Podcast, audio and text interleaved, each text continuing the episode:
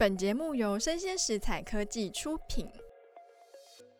Hello，欢迎大家再次回到我们的数位趋势这样子读，我是跨领域专栏作家王维轩 Vivi。诶，那中秋过后啊，大家今天回到公司上班嘛，所以今天带给大家一个比较轻松的新闻。那主题呢，就是从新闻看数位转型系列。那是失而复得的帝国 Sony，那里面提到的新闻分别就是刊在我们的经理人月刊跟日经的中文网。那日本的 Sony 它公布了截至今年三月哦，跟二零二零年的财报的合并，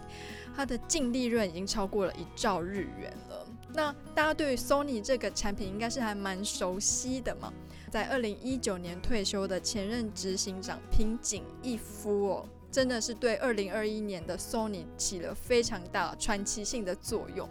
那我们现在回顾一下 Sony 曾经有哪些丰功伟业。它在一九五零年代的时候开发出的黑白电视嘛，卖爆，全世界都大卖。后来他投入的彩色电视跟松下企业开发出来的录影系统。衍生到后来，我们大家都看过的录影带，诶，可能不是大家都看过，就是呃，大概三十岁以上的人应该都还知道录影带是什么东西嘛。那它最红的产品呢，就是一九七九年风靡全球的随身听 Walkman。那那个时候走在路上最潮的事情不是滑手机哦，就是有一个小小的随身听，戴着耳机，哦，你就好像就是在自己的世界里面嘛。那日本人 Sony 它强的时候强到什么程度呢？在一九八九年的时候，就有一个叫做日本人入侵美国的传奇。那那个时候发生了两件事情，那也奠定了当时的日本成为了世界第二大经济体的地位。第一件事情呢，就是日本的三菱集团哦，买下当时纽约的地标洛克菲勒大楼。第二件事情呢，就是 Sony 公司以六十亿美元的天价。买下了哥伦比亚的三星电影公司哦，他创下了当时日本非常大宗海外的并购案。那除了这个日本人入侵美国的传奇之外呢，Sony 旗下的 PS，就是我们常听到的 PS2 啊、PS4 的 PS 系列，打败了任天堂，逼走了 Sega。那他出品的数位相机呢，成为领先传统相机的品牌。所以说，当时他就是走得顺风顺水嘛。那在二零零一年全球经济衰退嘛，经济的泡沫化，然后在那之后呢，电子领域因为 Walkman 它并不支援像 MP3 这样的格式嘛。那在以前最潮的 Walkman 已经不潮了，最潮的是 iPod，就是你可以滑来滑去听音乐的这种数位随身听。而在这样的节节败退下，平井一夫在二零一一年的时候呢，被任命成为他们的副总裁。当时他才意识到说，Sony 主要的电子事业并没有明确的发展方向哦。那当时他的竞争者包括像韩国的三星电子跟 LG 的电子都是非常强势的两间公司嘛。那在平井一夫执掌 Sony 的时候，他的电视事业已经亏损了八年。那他过去推出了一系列的产品啊，就是曾经让人家很惊艳嘛，但是后来就是哦，嗯，对，就是新产品，好像也没有什么特别的。那作为传奇人物的前任执行长的平井一夫先生呢，他觉得他的 Sony 的品牌还是非常有价值的，所以他决定要大刀阔斧的改善 Sony 在电子业务的布局。首先，他决定要削弱他的是他的硬体。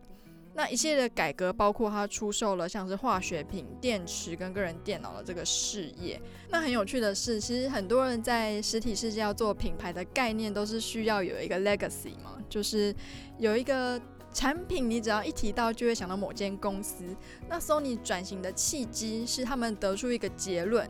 我们 Sony 不能再把自己定位成那个生产随身听 Walkman 的公司了。那在平井一夫先生在二零一九年正式卸下董事长一职离开 Sony 的时候，他过去的努力就开始发酵了。他当时就是试图的把电子、电影、音乐、游戏的这些业务互相串联，想要让它发挥最大的价值。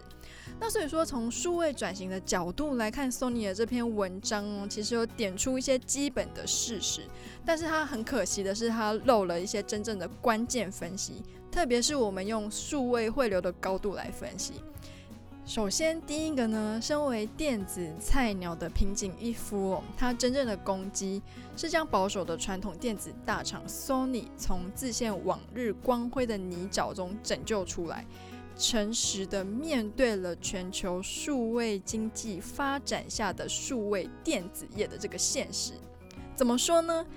在我们知道二零零七年在汇流载具 iPhone 出现之前嘛，其实 Sony 的 Walkman 是全球最成功的分流产品。但是在 iPhone 被发明之后啊，分流的这种必须感逐渐的被歼灭嘛，